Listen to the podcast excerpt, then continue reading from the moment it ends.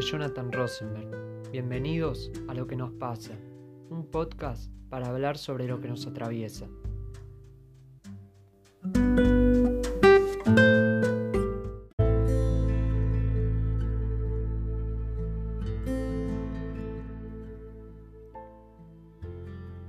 Islas Malvinas, 7 de junio de 1982.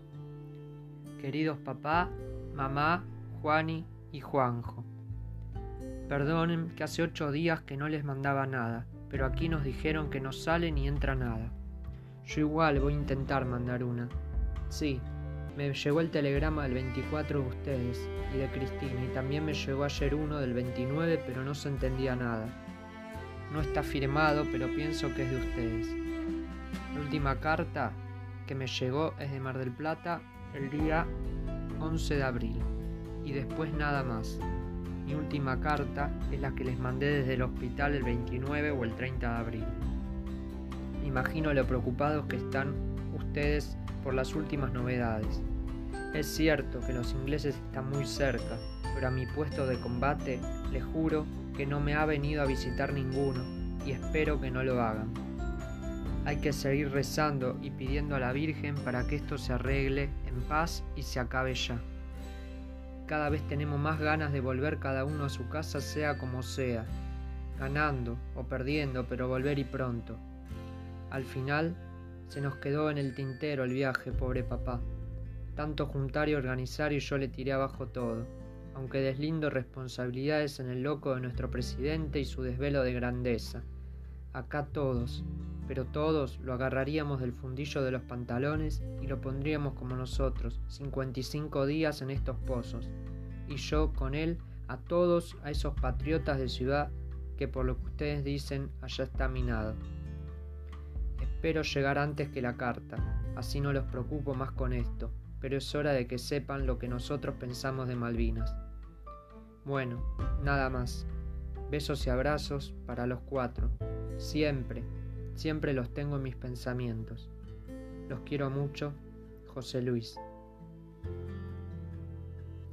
Carta de José Luis del Hierro, combatiente de Malvinas que falleció siete días después de lo que acabamos de leer.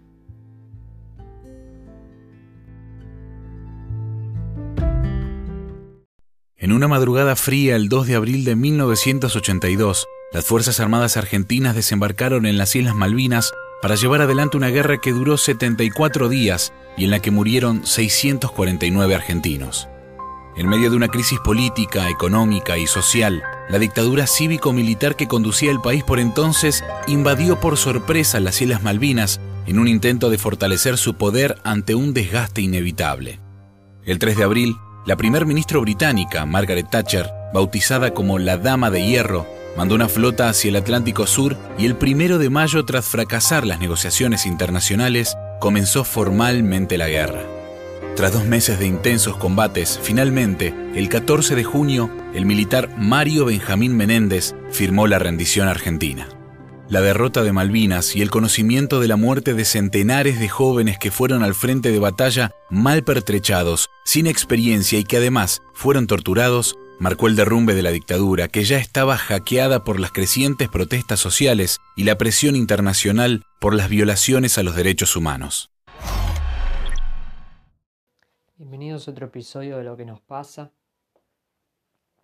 Como pudimos escuchar en la introducción, hoy vamos a hablar de los Kelpers y las Islas Malvinas. Obviamente para hablar de eso primero tenemos que saber qué pasó, o recordar mejor dicho, porque creo que todos eh, sabemos qué pasó. Cada 2 de abril se homenajea eh, lo que fue esa guerra. Así que primero vamos a hacer un repaso con testimonios, con información, para refrescar un poco nuestra memoria para luego sí llegar a cómo es hoy la convivencia entre argentinos, unos pocos argentinos y kelpers y eh, las costumbres que ellos tienen en lo que para mí obviamente es eh, nuestro territorio nacional. Para empezar un poco vamos a repasar algunos datos. En el audio se decía, murieron 649 eh, soldados, combatientes, mejor dicho, contra unos 255 fallecidos británicos. Y esto es, es muy fuerte, la cifra, obviamente. Vamos a ver en comparativa cómo se preparó un país y cómo se preparó el otro. Obviamente el contexto es una dictadura militar, un terrorismo de Estado, que encontró una excusa para dispersar y que la gente siga no dándose cuenta de lo que pasa, aunque ya el régimen entraba en eh, caída libre. Por eso se encontró esta guerra inútil para, como último eh, sostén de esta maquinaria de represión, de tortura y de terror. El ejército argentino fue con 10.100 soldados, el británico con 10.700. La Armada Argentina, 3.421 soldados contra 13.000. La Fuerza Aérea, 1.069 contra 6.000 británicos. Argentina tenía 216 aviones contra 117. 111 buques tenía eh, Gran Bretaña, perdón, contra 38 barcos. 40 transportes tenía el ejército británico contra 9. Un destructor contra 8, contra 8. Un portaavión contra 2 dos submarinos contra seis, así podemos encontrar muchos, muchos em, estadísticas que nos sirven para dar la magnitud de cómo Argentina fue preparada a esta guerra. Pero lo que me importa a mí es que tengan voz los que realmente tienen que tener la voz, que son los sobrevivientes. Así que vamos a pasar a los testimonios. Y nosotros llegamos a Abril un día 12 de, abril. No, entendíamos nada tampoco, ¿no? No teníamos, teníamos 19 años, éramos chicos creo yo todavía. No creíamos que era una guerra. Íbamos, pero no a una guerra. Tuvimos una semana en posiciones de campo, cavando, llegando a los cerros, y empezando a cavar posiciones. Buen día, ¿cómo es tu nombre? Silva Roberto. ¿De dónde sos? Misiones. Yo tomé conciencia de la guerra el primero de mayo, que fue el primero de mayo que empezaron a, querer entrar ellos, tiraron esas bombas que eran enormes. Ahí empecé a tener miedo. Y miedo a la muerte. Sin comer, eh, debilitado, con frío. Y bueno, lo, que teníamos a la vista eran las ovejas. Cuando estábamos carneando nos aparecen nuestros superiores y bueno, ahí nos, nos estaquearon. Primero, el jefe de nuestro equipo me, encomienda a mí que le avisa a toda la compañía de que había cese el, eh, fuego. algo, lamentablemente, algo, algo triste son clarificadores los testimonios que escuchamos. Es inimaginable la sensación de estos chicos, adolescentes de 18 y 19 años, que en su vida habían agarrado un arma y de buenas a primera los mandan a luchar por la patria. Mientras acá se decía que íbamos ganando, allá estaban muertos de frío, sin ropa, con hambre, defendiendo una causa inventada por el régimen militar. Cuesta imaginarlo, ¿no? Seguimos con los testimonios. Empezamos a hacer una, una, una casamata sobre el nivel del mar, ¿sí? eran esos palos de luz cuatro palos, empezamos a poner chapa, le enmascaramos, le pusimos una puerta. Entrábamos casi parados con la cabeza gacha, pero más o menos vivíamos de manera un poco más decente que la anterior. Eh, y eso fue un error porque el hecho de estar demasiado sobre el nivel del mar, una vez que, que los ingleses iniciaron el ataque final, eh, se ve que le salió en el radar al, helicóptero que andaba ahí dando vuelta, eh, como si fuera un objeto, un radar o algo peligroso para ellos. Y tuve la suerte que justo el capitán me llamó, me llamó esa noche para que vaya con la ametralladora. De los cuatro que dormíamos en esa posición, había dos en descanso, que era Juan Fernández y el cabo primero Torresín. Y nos quedamos con la ametralladora por si el capitán no necesitaba, eh, el negro leal y yo, que era apuntador y él con las municiones.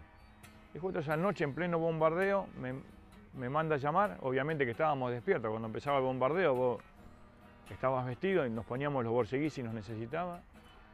Y vino un soldado a llamarnos, me dice, de Felipe dice el capitán que vaya. Y bueno, me puse los borseguís, pleno bombardeo, y alcanzo a salir, hago 10 o 15 metros, y cae una, una cohetera, o sea, son, eran, creo que eran 6 o 7 agujeros de entrada y un millón de agujeros de salida de las esquirlas. La onda expansiva ahí me, me tiró y miré para atrás para ver si Leal había salido y bueno, había salido. Eh, y nada, corrimos, que era, estaba a 50, a 100 metros del capitán y cuando vio me dijo, ¿están vivos? Sí, le digo. Bueno, digo, la verdad que nos salvó la vida. Bueno, apuéstese con la ametralladora, prepárese por si ve algo y bueno, iba preparado para ver si veía algo, pero bueno, al helicóptero no lo vi ni esa noche ni nunca. Acabamos de escuchar a Mar de Felipe, muchos lo conocerán como técnico de fútbol, dirigió a Vélez, Independiente, Newell's, Olimpo, entre otros, pero él también es un excombatiente. En las Malvinas él era jugador cuando le llegó la citación y siendo adolescente tuvo que presentarse y luchar en esta guerra.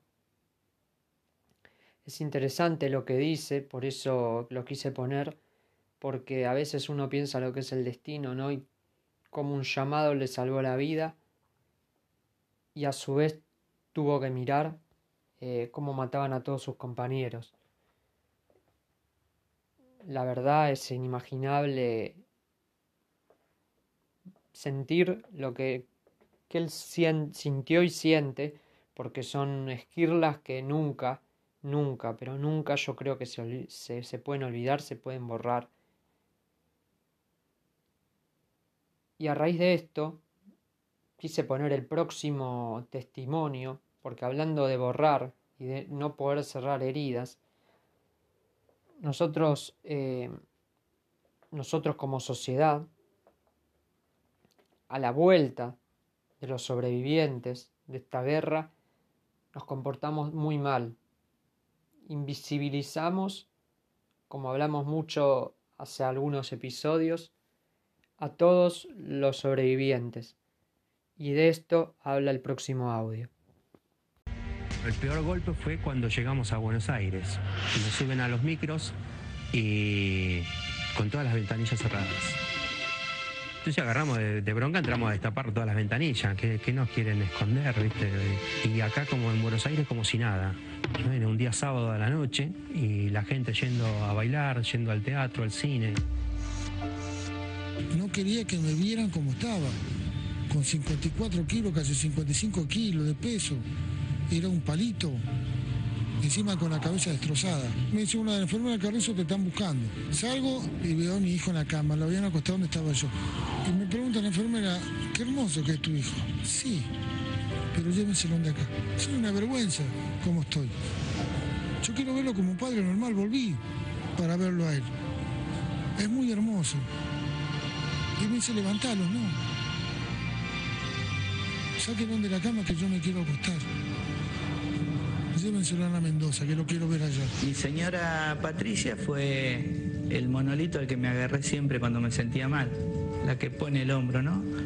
Porque es la que siempre me tira una mano cuando me, que me siento mal, es la que me ofrece su cuerpo a la noche para que me refugie con mis lágrimas y demás, la que me calma cuando me despierto sobresaltado de una pesadilla.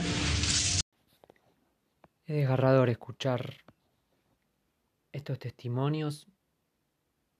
Algo mal habremos hecho como sociedad para darle la espalda a los excombatientes cuando volvieron. Como decían ahí, estaba la gente normal como si no hubiera pasado nada. Y estaba pasando todo, porque ellos volvían con sus cabezas destrozadas no es un dato menor que hubo casi 500 suicidios. Obviamente, las secuelas que quedan, la depresión, ganas de no ver absolutamente a nadie, ganas de no estar con sus hijos, las pesadillas, las voces, todos los trastornos psicológicos que la guerra produjo y también la invisibilización, esta cuestión de culparlos por un fracaso entre comillas, y hasta el día de hoy muchos son considerados como nada. Eh, y esa indiferencia es lo que nos destruye como sociedad y los destruye a, ellos perdón, como combatientes. es una gran deuda que tenemos para con ellos y ojalá que se salga algún día. Pero obviamente lo que no se va a salvar son esas secuelas que les quedaron a ellos y que lamentablemente los van a acompañar toda su vida. Ahora sí, vamos a pasar a la actualidad para escuchar cómo es la convivencia de los kelpers. Y lo anticipábamos en los títulos, el gobierno de las Islas Malvinas advirtió que tiene una fuerza militar lo suficientemente grande como para disuadir cualquier escalada militar por parte de la Argentina. Las Islas Malvinas sumó aún más tensión al conflicto diplomático entre la Argentina y Gran Bretaña por la exploración petrolera al advertir que cuenta con una fuerza militar lo suficientemente grande como para disuadir alguna escalada bélica. Jean Chick, miembro del Ejecutivo de las Islas Malvinas, fue el responsable de la afirmación, quien a continuación aclaró Realmente no creo que Argentina se lance a una aventura militar. Ellos disputan los derechos a los recursos naturales de las islas, pero nosotros estamos dentro de nuestros derechos. En tanto, desde la Cancillería contestaron que Argentina renuncia al uso de la fuerza y que seguirá con la misma política diplomática de denunciar internacionalmente a Gran Bretaña por incumplir las resoluciones de la ONU.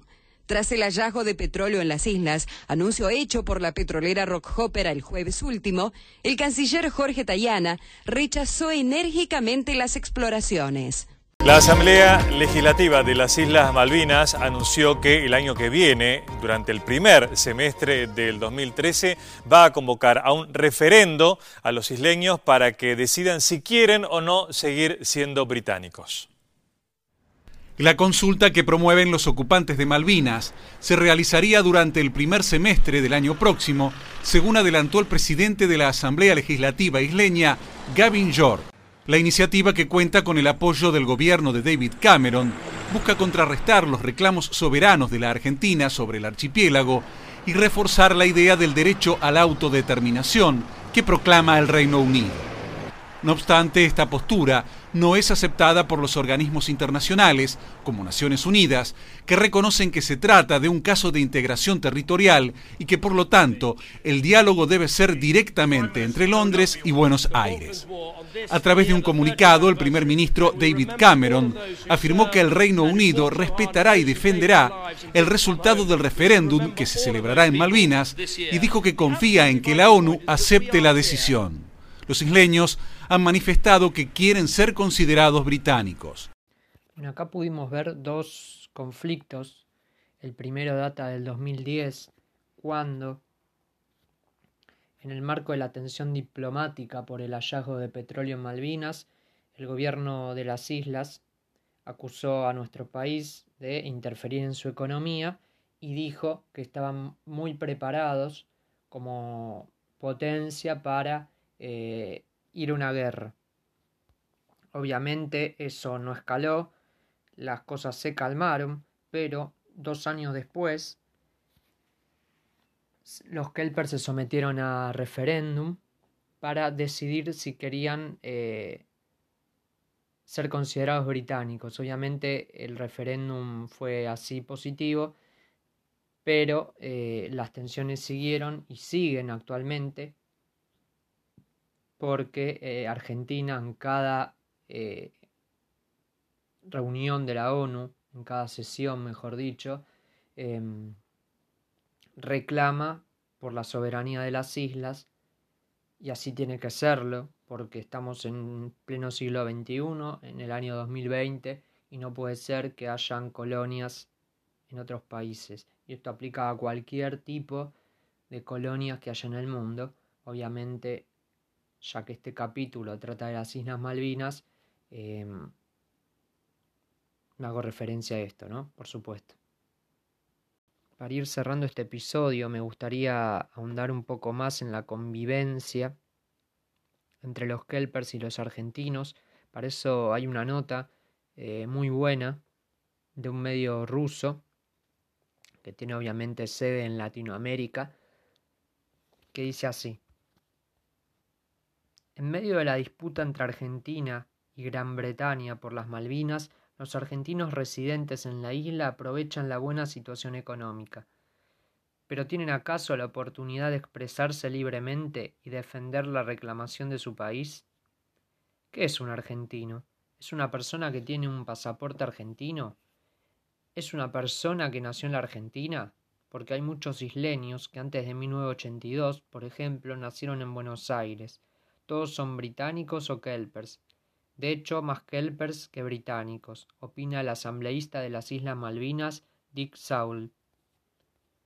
El asambleísta resume de esta forma la particular idea de convivencia pacífica de la que suelen presumir los isleños con los argentinos, en un territorio que el país latinoamericano reclama como propio en los organismos internacionales con el respaldo regional pero sorprendentemente su definición no aplica solo a los británicos nacidos en el continente.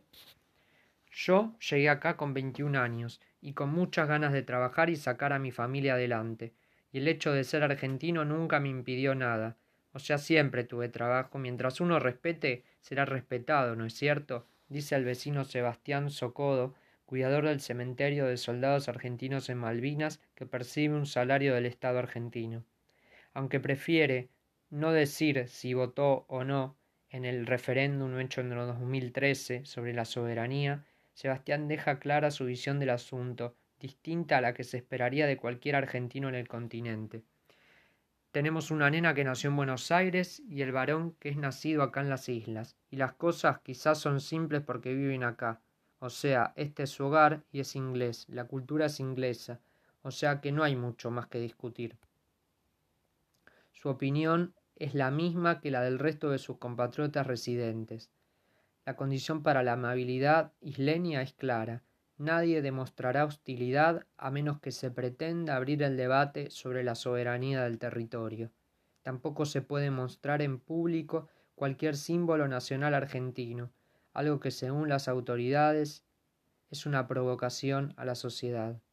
Entonces, ¿Podría cualquier argentino vivir y expresarse libremente en las Malvinas? ¿O solo pueden hacerlo de aquellos que no pretenden siquiera dialogar sobre una reclamación de su patria en contra de los intereses británicos?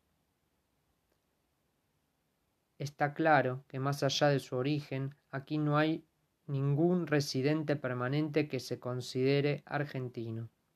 Este mar que une la Tierra en pocos kilómetros de distancia es el mismo que separa a dos sociedades con intereses claramente contrapuestos. Es de esperar que estas aguas sigan dividiendo mucho más de lo que unen. Para finalizar este episodio, vamos a escuchar Para la vida de León Gieco, esa hermosa canción que se hizo para la película iluminados por el fuego. Y recuerden, porque es lo que siento, las Malvinas fueron, son y serán argentinas. Hasta el próximo episodio. Estoy aquí sentado bajo del pequeño sol que nos vio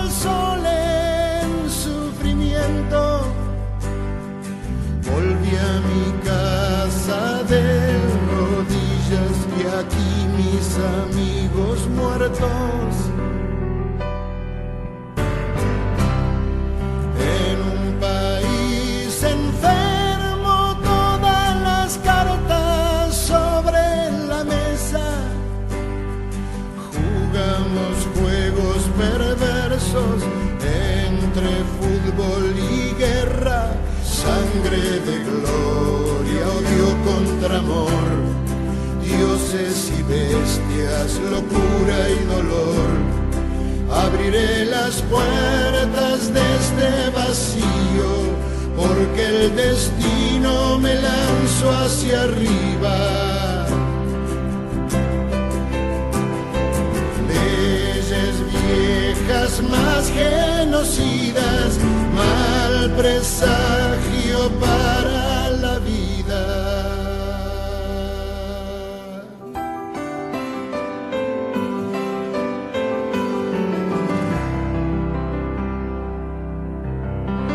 Insistiré con un mar de rosas y construiré sobre cenizas.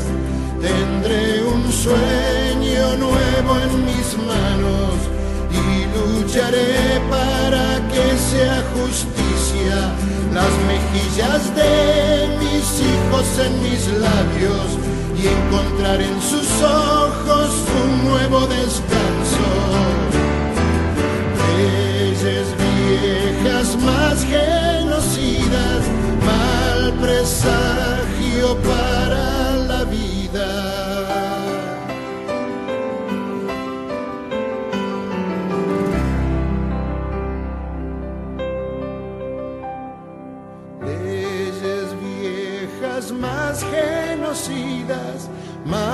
presagio para la vida.